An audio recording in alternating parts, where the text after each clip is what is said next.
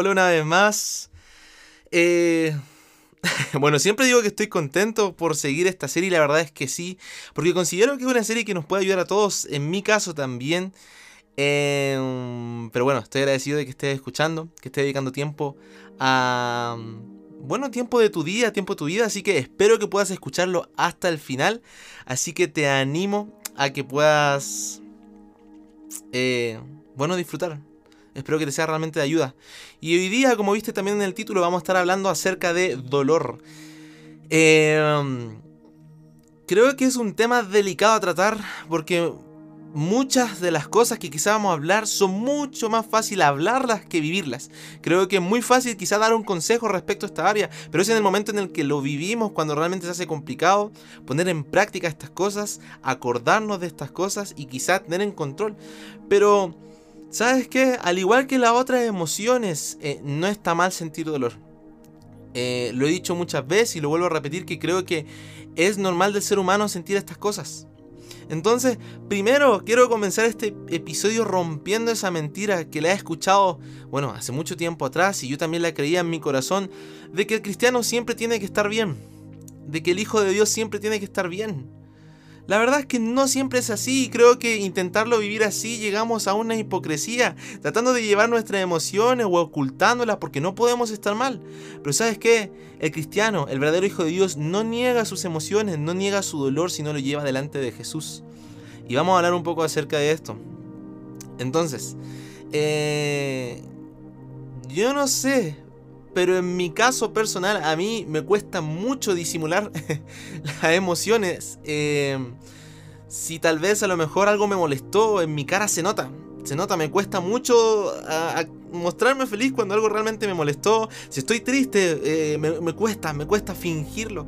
Mi cara me delata enseguida. Quizás no lo voy a contar, pero sí mi cara me delata enseguida. Pero respecto al dolor, a veces el dolor pasa muy sutil. Hay muchas personas, y yo me identifico también mucho con este tipo de personas, que viven en tiempo de dolor, pero no se les nota. A veces pasa que los que más ríen, que los que más eh, disfrutan, al final están viviendo un tiempo de dolor en ellos. Entonces, el dolor, a mi parecer y esta es mi opinión propia, a veces pasa a ser esa emoción, ese detalle, el cual eh, puede ser escondido fácilmente.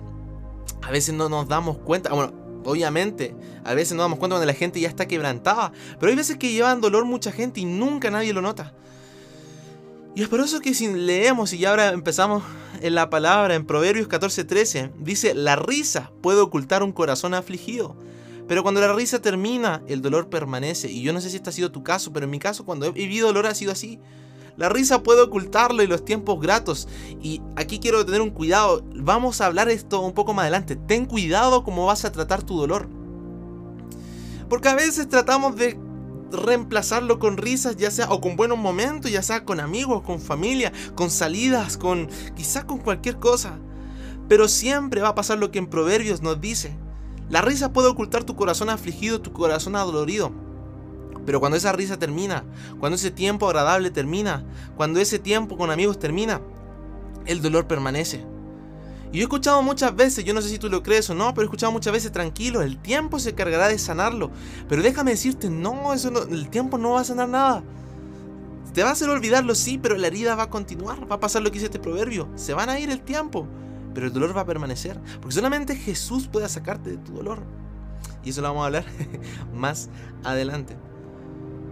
Entonces, no ocultes tu dolor. Obviamente no lo vas a estar mostrando 24/7, quizá todo el mundo, no, no, me refiero a eso. Pero hay veces donde realmente necesitamos ayuda y nos esforzamos muchas veces en ocultar este dolor más que buscar una ayuda para este dolor. Entonces, ¿sabes qué? A mí me encanta porque eh, Salomón, que era una persona sabia en la Biblia, nos dice y nos menciona que hay un tiempo para todo. Así como hay un tiempo para reír, también va a haber un tiempo para llorar. Y aquí entra el cristiano. Si decimos que el cristiano siempre va a tener tiempo para reír, ¿qué pasa con el tiempo en el que lloramos? Es por eso que en Eclesiastés 7.3 nos dice, vale más llorar que reír, pues entristece el rostro, pero le hace bien al corazón. En otras palabras, lo que puedo ver en este versículo es, no lo reprimas. A mí, y confesando un poquito más conmigo, creo que voy a contar quizá alguna infidencia de mí, pero me costaba mucho llorar eh, antes. Y, de hecho, yo no sé, bueno, a veces una tonteras, a veces de hombres, pero sé que también, no solamente de hombres, sino de personas que delante de la persona dicen, no voy a llorar, no puedo llorar, no voy a llorar, no voy a demostrar debilidad. Pero sabes que llorar no es debilidad. Yo a veces crecí pensando, y no sé de dónde habré sacado esta idea, que llorar era debilidad. Y no necesariamente delante de la gente, sino en mi iglesia o a veces estando solo. Yo decía, llorar es debilidad. Pero cuando leía este versículo, el Señor me decía, no. Llorar quizá va a entristecer tu rostro, pero le hace bien a tu corazón. Le hace bien a tu corazón. Y yo no sé si a ti te ha pasado. Cuando lloras, lloras, lloras, lloras. Y después llega un momento donde ya te sientes pero tan libre, tan tranquilo. Bueno, eso me ha pasado a mí. No sé si te sucede y espero que te suceda. Pero este versículo yo lo veo de esa forma. No lo reprimas. Vale más llorar que reír. Porque te va a hacer bien a tu corazón. No lo reprimas. Hay un tiempo para todo, hay un tiempo para reír, hay un tiempo que vas a estar bien, pero el otro tiempo que nos va a tocar llorar, llora. Vive ese tiempo quizá de tristeza, vive ese tiempo de dolor, pero no solo, y eso es lo que vamos a hablar. ¿Por qué? Porque en Mateo 5.4 nos dice, bueno, aquí está la bienaventuranza o en la versión NTV dice Dios bendice a los que lloran porque serán consolados. O en otras versiones, bienaventurados los que lloran porque serán consolados. Y me encanta ver porque esta es una promesa que está tanto para mí como para ti. Que en otras palabras dice, bien los que lloran porque van a ser consolados. Y si lo mezclamos con el versículo anterior, en tu tiempo de llorar, llora. Pero puedes tener esa confianza también de que vas a ser consolado, vas a ser consolada, vas a ser ayudada, ayudado en lo que estás viviendo. Entonces, no niegues tu dolor, no niegues tu dolor, no niegues tu, lo que estás viviendo, no lo reprimas. Creo que eso es lo peor que puedes hacer. No es debilidad sentir dolor, no es debilidad tener momentos de llanto. Y mucho menos llevarlo delante de Dios. Porque vas a ser consolado, vas a ser consolada, tú puedes confiar en eso. He escuchado a veces muchos amigos decir que bueno, yo no sé cuál sea la razón del dolor. Quizá el dolor que hoy día estamos viviendo es porque no equivocamos o la embarramos en algún momento. Quizá todos nos dijeron que no y yo aún así lo intenté. Quizá una relación, quizá a lo mejor una pérdida, quizá a lo mejor tú mismo algo pasa que nos produce dolor y quizás es porque realmente tomamos malas decisiones. Pero he escuchado amigos que cuando toman esas malas decisiones se les mete un pensamiento a su cabeza y decir, merezco pasar este dolor. Pero sabes qué? No mereces pasar ese dolor aún así por lo feo que hayas hecho. Dios te mira y Él dice, sabes que ese dolor no es para ti, quizá lo vas a vivir un tiempo, pero tú no mereces dolor. Quizá en un momento lo, sí lo, eh, eh, era merecido, pero Jesús llevó todo tu dolor, no merece dolor. Entonces, cuando estamos pasando por tiempo de dolor después de una equivocación, no vamos a encontrar a un Dios mirándote, eso es lo que te buscaste. No. Si esa es tu visión, hemos conocido mal a Dios, vamos a encontrar a un Dios diciendo, hijo, hija, ven. Aquí vas a encontrar perdón por lo que hiciste, pero también alivio restauración y sanación. No sé si tú sabes la palabra de la restauración, pero la palabra restauración significa volver a tu estado original. Y yo sé que cuando pasamos dolor o pasamos dificultades, nuestro estado original se va al piso, se va al piso, se pierde. Pero Dios te va a volver a levantar, incluso a más honor, a más altura. Pero pide perdón si, si, si tu dolor es provocado por una equivocación. Podemos pedirle perdón. No vamos a encontrar a alguien que nos juzga o que nos dice eh, tú te lo buscaste, si no vamos a encontrar un Padre amoroso, lleno de perdón que te va a levantar, te va a levantar. Entonces, antes de seguir, me gustaría contarte una historia. Lo que me enseña a mí esta historia es que Jesús se conmueve cada vez que ve nuestro dolor.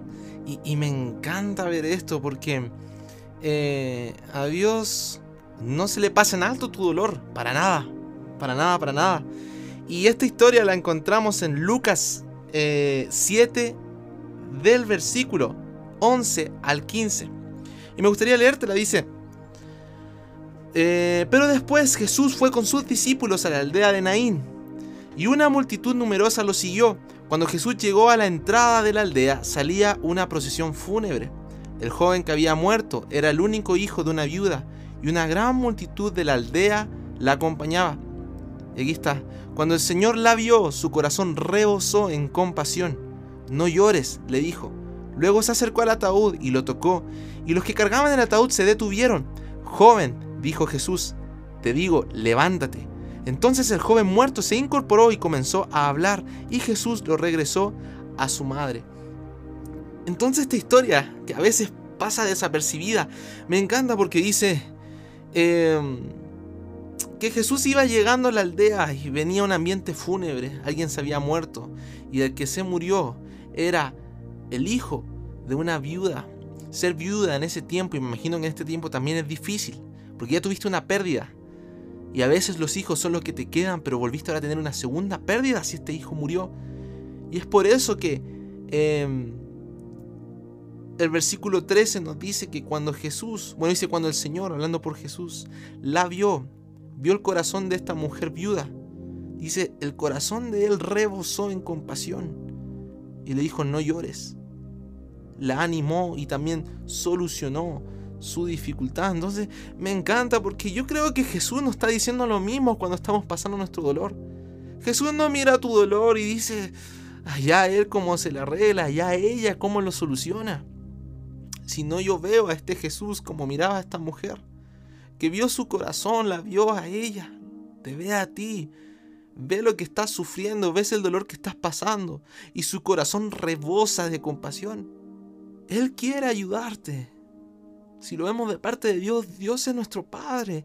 Y yo no sé si tú has em, amado a alguien, pero cuando tú amas a alguien, te preocupas tanto por esa persona, no quieres que nada le pase, no quieres que nada lo, eh, lo dañe o la dañe. Imagínate cuánto más Dios que nos mira y nos dice, es mi hijo, es mi hijo, está pasando por tiempo de dolor, su corazón se conmueve.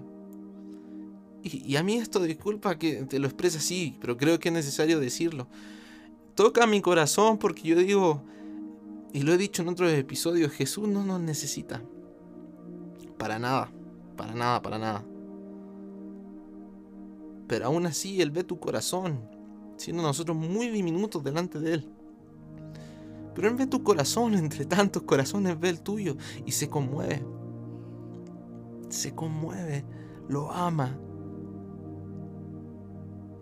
Y Él quiere solucionar tu dolor, quiere traer alivio, permítele, permítele que pueda ser parte de eso. Y eso también lo encontramos en Salmos 34, 17 al 18, que dice, el Señor oye a los suyos cuando claman a Él por ayuda, los rescata de todas sus dificultades. El Señor está cerca de los que tienen quebrantado el corazón y Él rescata a los de espíritu destrozado. Yo no sé cómo te hayas eh, hecho sentir tu dolor, pero hay veces que nos sentimos con ese corazón quebrantado, con ese corazón partido, con ese espíritu destrozado. Y aquí dice el Señor está cerca de ellos sobre todo de sus hijos que la están pasando por un mal momento, está cerca de ellos y escucha cuando ellos claman por ayuda. Entonces, no solamente es que Jesús se conmueva por tu situación, sino que está atento a ayudarte cuando tú lo invites a que Él sea parte. Está cerca de ti. Así como hablábamos en el episodio anterior respecto a soledad, que nunca te ha dejado y no te va a dejar, en tu tiempo de dolor también va acompañándote. Y toda ayuda que tú pidas está allí para tomar tu mano, para cuidarte lo que tú necesites. Entonces, ahora sí, yo te quiero aconsejar, ten cuidado cómo vas a llevar tu dolor. Cuídate. Ten cuidado de cómo vas a llevar tu dolor, porque llevar el dolor de una forma equivocada no lo va a desaparecer, va a dañar más tu corazón o va a permitir que esa herida permanezca siempre y que a lo mejor no la sientas, pero cuando algo la detona, vuelve esa tristeza, vuelve a lo mejor esos, malos recuerdos y la tratamos de evitar. Entonces cuidamos cómo vamos a llevar el dolor.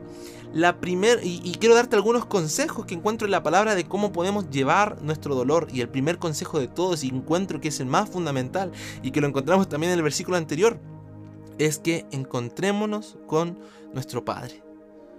Mira, muchas veces cuando nosotros enfrentamos dolor nos alejamos de Dios, nos alejamos de nuestra iglesia, o nos alejamos quizás de nuestros líderes. Eh, pero sobre todo a veces dejamos a Dios de lado. Pero ¿por qué nos vamos a alejar del único que nos puede ayudar? Cuidémonos cómo llevamos ese dolor. Eso precisamente le pasó a Israel, que era el pueblo de Dios, y Dios le dice lo siguiente. En Isaías 17, versículos 10 y 11, dice, ¿por qué? ¿Por qué estás apartado del Dios que puede salvarte? ¿Te has olvidado de la roca que puede esconderte? Así que tal vez plante las mejores vidas, vides, perdón, e importen los tallos más costosos. Tal vez echen retoños el día que los trasplantes. Sí, hasta es posible que florezcan la misma mañana en que tú las plantes, pero nunca recogerás ni una sola uva de ellas. Su única cosecha será una carga de aflicción y del dolor continuo. Y aquí yo creo que esto es precisamente palabra de Dios hablando acerca de nuestro dolor. Cuando te alejas de Dios, te dice por qué. ¿Por qué te estás apartando del único que te puede ayudar? A veces cuando enfrentamos dolor vamos directamente hacia ese amigo, vamos directamente hacia ese familiar y está perfecto, siempre hay que buscar ayuda, pero nuestra primera ayuda debe provenir de Dios y yo creo que Dios nos está preguntando eso, ¿por qué? ¿Por qué siendo yo la verdadera ayuda, el único que puede salvarte, no vienes a mí? ¿Te alejas de mí? ¿Acaso te olvidaste que yo soy tu roca? ¿En quien te puedes refugiar? ¿En quien te puedes esconder? Y me encanta, te explico lo que viene de las vides y de eso, porque a veces quizá causa confusión. Dice, a lo mejor puedes, y yo quiero que te lo imagines, buscar soluciones. Y aquí nos lo ejemplifica como plantar vides. Puedes plantar, puedes buscar soluciones, incluso algunas de estas soluciones te puedan dar fruto. Pero déjame decirte, dice, ninguna de ellas recogerás uva, o sea, ninguna de ellas vas a buscar una solución absoluta, sino que solamente vas a traer una carga de aflicción y un dolor continuo. Si tú no buscas a Dios, puedes tratar tu dolor con quien sea, y puede que sea una solución que a lo mejor te trae, florezca, traiga a lo mejor cierto fruto, pero no va a ser fruto continuo, solamente va a traer más aflicción, más carga, o va a hacer que tu dolor sea continuo. Por eso debemos cuidarnos de cómo vamos a tratar nuestro dolor y lo primero, lo primero que tenemos que hacer en el momento de dolor es acercarnos a nuestro Padre. Porque nuestro Padre llega a ser ese refugio para quienes confían. Y es en ese tiempo de dolor donde la confianza es lo que más necesitamos. En Nahum 1.7 dice, el Señor es bueno. Y aquí quiero hacer un paréntesis. Dios es bueno en cada momento. Dios nunca ha dejado de ser bueno. Entonces es bueno cuando tú la estás pasando bien, como cuando estás pasando tu peor momento de, dolor. Él es bueno. Y aquí por eso Nahum decía, el Señor es bueno. Es un refugio seguro cuando llegan dificultades. Él está cerca de quienes confían en Él. Y me encanta porque dice, es un refugio seguro.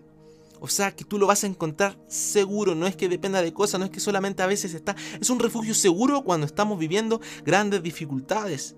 Y está cerca de quienes confían. Entonces en tu momento de dolor acércate, acércate a Jesús y confía, confía, en, pídele que Él sea tu refugio. Y yo quiero que te imagines el refugio. Yo antes me lo imaginaba como una cueva donde me podía esconder, pero creo que cuando la Biblia habla de refugio es mucho más que eso. No solamente esconderse, sino refugio es ir a esos brazos de tu Padre, donde nada te puede tocar, donde nada te puede llegar. Eso es refugio. Él está cerca y es refugio seguro. Es decir, yo me imagino llegando llorando delante de mi papá y él con brazos abiertos decirme, ven, ven. Quizá no me dice nada, pero me dice, ven. Y en esos brazos estoy seguro, en esos brazos estoy tranquilo, es mi refugio. Lo segundo que puedo encontrar es que debemos esperar en silencio. Eh, yo no sé si a ti te ha pasado a veces cuando estás tan saturado con todo lo que te está pasando y llega alguien, te abraza y tú quieres explicar y simplemente te dice esa persona, silencio, tranquilo, solo, solo abrázame, solo quédate aquí. Solo quédate en este momento.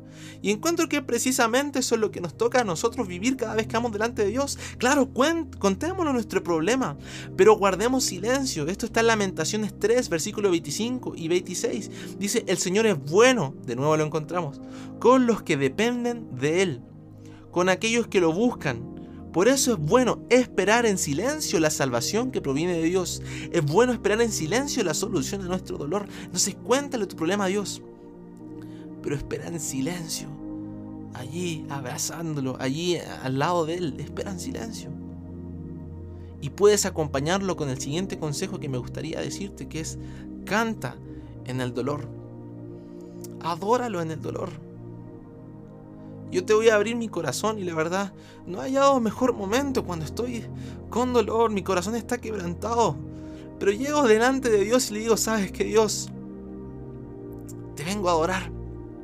Cuando tú adoras a Dios, tú, eh, en otras palabras, estás humillando quién tú eres y estás exaltando a Dios. Y cuando eso sucede, tu dolor pasa a un segundo plano. Entonces, David sabía perfectamente eso y en Salmos 42, 5 al 6 se nos dice, David nos decía, ¿por qué estoy desanimado? ¿Por qué está tan triste mi corazón? Pondré mi confianza en Dios, nuevamente lo alabaré, mi Salvador y mi Dios. Ahora estoy profundamente desalentado, pero me recordaré de ti, hablando por el Señor, aún desde los lejanos montes de Hermón, donde nace el Jordán, desde la tierra del monte de Misar. Entonces, me encanta porque dice, Estoy desanimado, estoy mal, pero ¿por qué mi corazón está desanimado? Mejor voy a dedicarme a poner mi esperanza en Dios y alabarlo nuevamente. Me voy a dedicar a acordarme de Él en ese tiempo recordar que Él es mi lugar seguro, Él es mi lugar donde me puedo encontrar ese aliento. Y sabes qué, Jesús, y esto es un paréntesis, Jesús es digno de ser adorado en todo momento. Jesús es digno de ser adorado en el momento en el que tú estás pero de éxito, como en el momento en que le estás pasando terrible. Es digno de ser adorado en toda situación y adóralo. Y vas a ver cuando muchas de tus cargas comienzan a salir, cuando tú comienzas a adorar. No es simplemente olvidarte, distraerte, no es eso. Si no vas a ver que estás buscando a tu Padre. Adóralo si quieres acompañarlo con canciones. Perfectamente. Súper. Y aquí quiero hacer un paréntesis. Eh, Dios puso en mi corazón poder crear una playlist en Spotify. Eh, que puedan levantarnos en nuestro tiempo de dolor, y no solamente en nuestro tiempo de dolor, sino en nuestro tiempo de toda esta serie. Entonces lo más probable es que en los siguientes días, o incluso hoy mismo que estás escuchando este episodio, puedas encontrar en nuestra cuenta de Instagram esta eh, playlist que espero que te sea de ayuda y sea de ayuda para poder adorar y poder cantar en este tiempo de dolor, en este tiempo de dificultad, que puedas encontrar nueva esperanza y cargas salgan cuando tú comiences a ya no mirar tu dificultad, sino mirar a tu Padre, adorar a tu papá. Lo siguiente que, que creo que es importante en el dolor es resistir. Y yo sé, y te soy sincero, que es más fácil decirlo que vivirlo. Es muy fácil decirte resiste, pero en el momento difícil resistir es complicado. Pero Santiago 5.11 nos dice, honramos de gran manera a quienes resisten con firmeza en tiempo de dolor. Por ejemplo, han oído hablar de Job, que lo hemos mencionado en otros episodios. Un hombre de gran perseverancia. Pueden ver cómo al final el Señor fue bueno con él, porque el Señor está lleno de ternura y misericordia. Hago un paréntesis, si no conoces a Job, Job fue un hombre a quien se le quitó todo. No voy a profundizar, pero se le quitó todo. Dolor lo vivió por mucho tiempo Job. Pero aquí dice que Job perseveró y resistió con firmeza. Y aquí Santiago te dice, y puedes ver tú en Job cómo terminó su historia. Dios fue bueno con él, porque el Señor está lleno de ternura y misericordia. Dios está, como te habíamos dicho anteriormente, Dios se conmueve al ver nuestro dolor. Dios está mirando y tiene esa ternura y misericordia. Resiste, que Él va a atender tu necesidad, resiste, que Él va a traer la solución, resiste, que, y esta frase la he escuchado muchas veces, pero creo que es oportuna, que aunque muy fuerte esté la tormenta, va a llegar un momento que va a pasar, pero necesita resistir, resistir en Jesús, afírmate a Él, afírmate, y pueden venir olas, pueden venir tormentas, pero estás firme, firme en Jesús, afírmate en Jesús, confía en Él, resiste. Lo siguiente es que puedas respetar y entender el dolor y el luto también de otros. Aquí ya no es tanto con nosotros, sino también con los demás. Y, y, bueno, esta que es la penúltima y la siguiente que será la última, nos va a hablar acerca de cómo podemos cuidar respecto a los demás. En Proverbios 25:20 dice, cantar canciones alegres a quien tiene el corazón afligido es como quitarle la alegría, perdón, que es como quitarle a alguien el abrigo cuando hace frío y o echarle vinagre a una herida. Y yo no sé si a ti te ha pasado, y, y yo lo siento así porque me ha pasado que en tiempos de dolor llegan como esos amigos eh, que son positivos y te dicen, dale, sigue adelante, tranquilo, todo va a estar bien, dale. Y creo que uno es bueno en escuchar esos mensajes, pero creo que es mucho mejor cuando tú respetas y tratas de entender el dolor que está viviendo la otra persona. Sentarte allí y escucharlo. Porque dice cantar canciones alegres que uno podría decir como poner cosas positivas delante de él puede hacerlo mejor, pero aquí nos dice, es como quitarle en un lugar frío el abrigo a tu amigo o echarle vinagre a su herida. Entonces cuídate, sí es bueno ser positivo, siempre perfecto, pero también tienes que entender que como decíamos, así como hay un tiempo de reír y de ser positivo, también hay un tiempo de llorar y de entender el sufrimiento del otro. Por eso que en Romanos 12:15 se nos aconseja y se nos dice, alégrense con los que están alegres y lloren con los que lloran.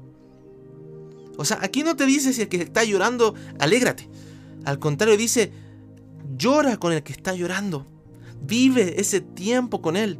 Vive ese tiempo de dolor, entiéndelo, que puedas pasarlo junto con Él. Y el último, em, perdonar. Y al igual que quizá el anterior, creo de que es mucho más fácil a veces decirlo que hacerlo. Pero sabes que es necesario perdonar. Me gustaría aclarar antes de que perdonar no es una emoción, no es que nosotros vayamos a sentir perdonar alguna vez, son decisiones que nos toca hacer. Lo más probable es que cuando tengas dolor porque alguien más lo produjo, no sientas perdonar. Y puedes pasar años eh, sin querer perdonar. Porque a veces el rencor es más grande, pero nos toca tomar la decisión eh, para perdonar. Y yo quiero que tú pienses eh, cuando Jesús nos mira. Imagínate que Jesús no hubiera mirado y no hubiera dicho, ¿sabes qué? Tanto me ofende él, o tanto me ofendió, o tanto desobedeció, que prefiero dejar de perdonarlo. Yo sé que Jesús nunca va a hacer eso, pero imagínate que te lo dijese. Voy a dejar de perdonarlo. Entonces, si nosotros no merecemos el mismo perdón de Jesús, pero Él nos lo entrega gratuitamente, ¿qué te hace pensar que tú puedes o que yo puedo decir no lo voy a perdonar? Si yo no mereciendo nada, se me entregó todo el perdón que necesitaba. En Marcos 11:25 es claro con esto y nos dice, cuando estén orando, cuando estén orando, no nos dice por qué razón, pero cuando estés orando por tu dolor, cuando estés orando por alivio, cuando estés orando por ayuda, dice, primero perdonen a todo aquel contra quien guarden rencor, para que su Padre que está en el cielo también les perdone a ustedes sus pecados. Pero si ustedes se niegan a perdonar, su Padre que está en el cielo no les perdonará sus pecados. Entonces, esta es una declaración importantísima porque dice, antes si van a orar, primero antes de buscar ayuda ante solución, perdona a todo aquel que hoy día le guarda rencor. Y yo sé que esto es difícil muchas veces, porque yo no sé la ofensa que te hicieron. Yo no sé el daño que quizás te produjeron. Pero ¿sabes qué? Tú puedes decir, esto no merece perdón, ¿sabes qué? Sí merece perdón. Todos merecen perdón. O sea, no es que merezcamos, sino que si tenemos a un Jesús que gratuitamente nos da el perdón, nos toca también perdonar. Y aquí dice, si vas a orar, no te dice perdona si es que se trata de esto, dice perdona a todo el cual que le guarde rencor. Si estás guardando rencor y tú dices, no, pero con, mayor, con razón justificada, puede a lo mejor que sí, pero es necesario perdonar. Déjame decirte que si no perdonas, la mayor carga te la vas a seguir llevando tú. Porque cada vez que recuerdes, tu corazón va a ser difícil que sea sanado. Porque de repente Jesús dice, necesita que sueltes esa ofensa, que sueltes ese dolor que te provocaron. Pero ese soltar significa, Señor, lo perdono. Perdonar no significa olvidarme. No significa como ya me olvido y hago como que si nada pasó. Significa, Señor, Él merece un castigo. Pero Señor, yo lo perdono y lo bendigo. Y le deseo bien y, quiero soltar yo esto, Señor, y que en algún momento quizá Él te pueda conocer o puedas tú entregarle tu perdón. bueno, perdonar significa mucho más, pero es eso en otras palabras. Entonces perdonemos, porque de otra forma esta carga la vamos a estar llevando continuamente y Dios no tiene eso para ti. Dios te quiere hacer libre y el perdón va a traer libertad a tu vida y créeme, te lo digo por experiencia, he guardado mucho récord por mucho tiempo, pero en el momento de perdonar Dios trajo libertad a mi corazón y confío que también lo va a hacer contigo. Entonces, hablando de dolor, Jesús nunca nos enseñó a evitar el dolor. De hecho, la misma palabra nos dice de que Jesús era hombre de dolores. Jesús mismo experimentó el dolor, sufrió, pasó, la pasó muy mal. Pero eh, él enfrentó el dolor. Él se afirmó firme a su padre. Yo quiero ir, a, y lo he dicho muchas veces, a ese momento cuando estaba a punto de morir, Jesús tuvo miedo y la Biblia nos cuenta que oró tres veces diciendo, Señor, si puede ser que esto no pase, que no pase, pero que se haga tu voluntad. En otras palabras, se afirmó a Dios. Por eso, mira, sé que es difícil vivir con ese dolor, pero no lo evites, no lo esquives. Llévalo a Jesús, descansa en Jesús, entrégale tu carga, confía en Él que puedas encontrar alivio cada vez que vayas. También afírmate de tus líderes, de tus pastores, de tus amigos, pero sobre todo en Jesús, quien es la solución a tu dolor, quien entiende tu dolor, porque como dice la palabra, Él fue hombre de dolores y entiende por lo cual estamos hoy pasando. Así que espero que este mensaje haya sido de ayuda, espero que algo hayas sacado y que el Señor pueda darte alivio si hoy día estás viviendo dolor, que el Señor pueda levantarte. Me gustaría orar por ti también. Eh, y si me acompañas cerrando tus ojos. Si no conoces a Jesús, te invito a que lo puedas conocer. Vamos a orar también para aceptarlo. Para que Él pueda llevar todas tus cargas. Pueda llevar todo tu dolor. Acompáñame en esta oración. Señor, te doy las gracias, Padre, y la bendición de tenerte a ti, Señor, como papá. Gracias, Señor, porque tú te conmueves cada vez, Padre, que ve nuestro dolor. Yo sé que muchas veces nos va a tocar vivir sufrimiento, nos va a tocar vivir dolor. No es que tú lo quieras provocar, pero muchas veces nos va a tocar, es parte de la vida. Pero como cristianos, como hijos, tenemos la garantía que no estamos enfrentando esto solo, tenemos al mejor refugio, al mejor ayudador, al mejor guía en todo esto, papá. Yo te quiero pedir, Señor, que cada persona que hoy día me escucha pueda encontrar alivio y descansar en ti, Jesús, que pueda tener sus ojos en ti Nada más, no en su dolor, no en, no, en, el rencor, no en la falta que se les provocó, sino tus ojos en ti. Te quiero pedir, Padre, que puedan eh, ellos vivir cada las cosas que hemos estado viviendo, Señor, que puedan acercarse primeramente a ti, Señor, que puedan esperar y encontrar una respuesta en silencio, Señor, en esos brazos de amor que encontramos en ti, Señor, que podamos adorar, podamos cantar en el momento de dolor, resistir, Señor, y Padre, también respetar si alguien más está enfrentando un tiempo de dolor, Señor, perdonar, Padre, a todos quizás los que no han hecho daño y sobre todo, Padre, entender que a ti nada se te escapa del control, Señor. Tú tienes todo, Padre, bajo tus manos, Señor, y traerás lo mejor, Padre, nos consolarás. Padre, creo profundamente en esa promesa. Que bien, Padre, los que lloran, bien los que tienen dolor, porque van a ser consolados. Y yo creo, Padre, esa palabra en el nombre de Jesús, que cada uno del que vivía me escucha, va a ser consolado. Tú pondrás a las personas correctas, tú pondrás las palabras correctas, Señor, para poder consolarlos. Señor, si hoy hay alguien que no te conoce y, Padre, algo tocó su corazón este mensaje, yo te quiero pedir que te pueda abrir su corazón. Y si tú ya me estás escuchando y no conoces a Jesús, puedas eh, decir con tus propias palabras, sencillo, dile, Jesús, quiero conocerte. a lo mejor no sé quién eres, a lo mejor he escuchado y no tengo mucha idea, pero quiero conocerte, te acepto en mi corazón y quiero vivir tu perdón. Pido perdón por la vida que he estado llevando y quiero acercarme a ti. Señor, te doy gracias por cada uno de los que te reciben, te doy gracias también, papá, por este, por Padre, por estos episodios que hemos pasado y te pido que seas tú trayendo alivio, Padre Santo, paz, Señor, y, y todo tipo de cosas buenas, Señor, al que hoy día necesita. Te pido todo esto en el nombre de Cristo Jesús. Amén. Espero que tengas un excelente día. Espero que el Señor te esté dando alivio, que este episodio te haya ayudado y esta serie, que ya está a punto de terminar, te sea también de ayuda. Te recuerdo una vez más que va a existir una playlist ah, acerca de, esos tiempos de dolor o, o, de dificultad emocional, ese tiempo en el cual podemos adorar y recordar lo que Dios dice acerca de nosotros en Spotify. Y eh, buscaré también que esté en otras plataformas si no usas Spotify. Atento a Instagram. El, Instagram lo pueden encontrar en la descripción de este podcast. Eh, y es allí donde eh, vamos a estar dando todos los links y las noticias acerca de esto. Así que gracias por escucharme una vez más. Y sé que el Señor tiene muchas cosas para ti, incluso en este tiempo de dificultad, y te va a levantar, porque somos sus hijos. Te ama y no te dejará caer.